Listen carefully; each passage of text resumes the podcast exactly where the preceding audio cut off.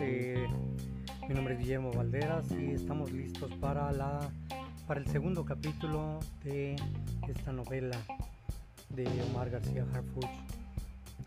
Eh, estábamos platicando la vez pasada de su atentado y hay muchas, muchas cosas que necesitamos saber, como en qué, en qué fue envuelto este Felipe Calderón se dice muchas cosas, sobre todo eh, Anabel Hernández, esta escritora, eh, especialista en narcotráfico y atentados. Eh, se dice que, que Felipe Calderón fue la persona que dejó pasar esas almas de alto calibre para tratar de minimizar los atentados del narcotráfico resulta que ahora pues con esas armas están atentando contra la vida de los funcionarios de este gobierno. En el caso de Omar García Harfuch, él es una persona protegida de García Luna y de Luis Cárdenas Palomino. Este Luis Cárdenas Palomino era una persona que, que tenía este, pues todo el control de la Policía Federal en Guerrero al pasar el, asesinato de las estudiantes de Ayotzinapa, entra Omar García Harfucha a limpiar todo ese problema y la verdad nunca se encontraron resultados eh, de ese asesinato contra tantos estudiantes, muchos estudiantes que totalmente fueron desaparecidos de esta vida. Entonces este, se queda esa mancha oscura en la carrera de Omar García Harfuch. Eh, también este, estamos escuchando a Anabel Hernández que pues todo este gabinete de Andrés Manuel López Obrador eh, está teniendo muchos problemas porque los están amenazando de muerte.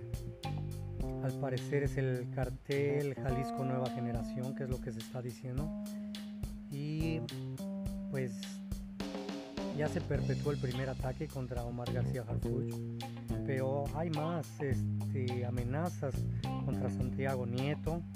Santiago Nieto porque congeló las cuentas del cartel Jalisco Nueva Generación. No sé de dónde las encontraron, pero congelaron sus cuentas. Entonces obviamente el cartel es donde, donde está molesto. congelan sus cuentas, no tiene cómo hacer su, trabajo delincuencial. Entonces, este, pues sí hay problema con eso. También está Marcelo Ebrard, que ahora se dice que él fue eh, una de las personas que originó o dio paso a este, a este ataque contra García Harfuch. Obviamente falta comprobar muchas cosas, no hay ningún, eh, ningún reporte no hay nada hasta el momento. Hasta que no salgan todos estos documentos y los especialistas los puedan revisar, podremos saber con ciencia cierta qué es lo que pasó este día del ataque, lo cual pues ha sido penoso para todos los mexicanos. Otra cosa que se ha dicho es que en este atentado los sicarios del cartel Jalisco Nueva Generación venían en un camión supuestamente robado de la empresa Corso, Carso, perdón. Entonces se le paran enfrente a la camioneta. Ahora mi pregunta es por qué la camioneta no tiene un solo disparo. Pero pasando la camioneta, pues estaba una gasolinera y en la gasolinera hay varios disparos. Incluso hay disparos de arma de fuego en una florería que no está nada cercana, no se ve cómo le hayan podido disparar. A esa florería le tocaron, creo, tres disparos. Y, cómo es que dispararon tan, tan errados que no le dieron un solo disparo a esa camioneta. Aunque esa camioneta ya venía blindada, pero no hubo ningún disparo. En las cámaras del C4 se ve claramente cómo los sicarios al estar pues terminando su labor, bajan ordenadamente de la camioneta. Muchos se, se fueron corriendo, pero dejaron las armas. ¿Cómo es posible que dejaron las armas? Ahora, todas estas armas eran del gobierno. Y al parecer fueron solamente prestadas para el atentado y las dejaron para que el gobierno las recuperara simplemente. Se encontró un arma en una de las tomas. Cuenta con una bala atorada en, el arma. Y después de, otra toma esa arma ya está movida y no tiene eh, la bala atorada. Al parecer alguien eh, movió las cosas ser acordonado el lugar gente entró como si nada, se tomaron fotografías, una camioneta a la cual le dieron 900 balazos, no es nada, nada fácil. Eh, las patrullas llegaron en un minuto y fracción, ya ni siquiera los dos minutos, un minuto y fracción. Hay muchas incongruencias. Eh, las detenciones hasta el momento me parece que son 17 o 19 detenidos. En el momento del atentado se les detuvieron a 12 personas y después se hicieron otras detenciones, eh, al parecer en las casas de ellos o donde estaban hospedados. Creo que van 17 o 19 detenidos, no estoy seguro del número, pero wow, es un trabajo fenomenal porque pues ni en Hollywood la policía detuvo a todas estas personas sin hacer un solo disparo. Pero si hay disparos en, las en la florería, en la gasolinera, en un edificio donde cuenta que, que tiene dos disparos de fusil Barrett. Si se supone que el, fusil Barrett fue usado hacia el otro lado, hacia donde estaba la camioneta de Harfuch. Y si ustedes ven en Google Maps, ustedes entran verifican el edificio que está ahí eh, pasando la gasolinera, se podrán dar cuenta que los balazos ya estaban ahí desde el 2011. Eh, no todos los balazos fueron ese día. está muy complicado, no hay hasta ahorita ningún dictamen de las autoridades que diga que en verdad pues ya se hicieron los peritajes, no hay ningún documento para el público que nos diga qué fue lo que pasó. ¿Por qué Omar García Harfuch mandó un Twitter eh, a los pocos minutos de haber tenido el atentado sin verificar, sin hacer ninguna investigación? Él ya tomó como culpable al cartel Jalisco Nueva Generación. Hacer un una decisión de este tipo. Es una decisión muy delicada con eventos y ataques pues ya de armas poderosas. Hay muchas historias falsas alrededor de esto.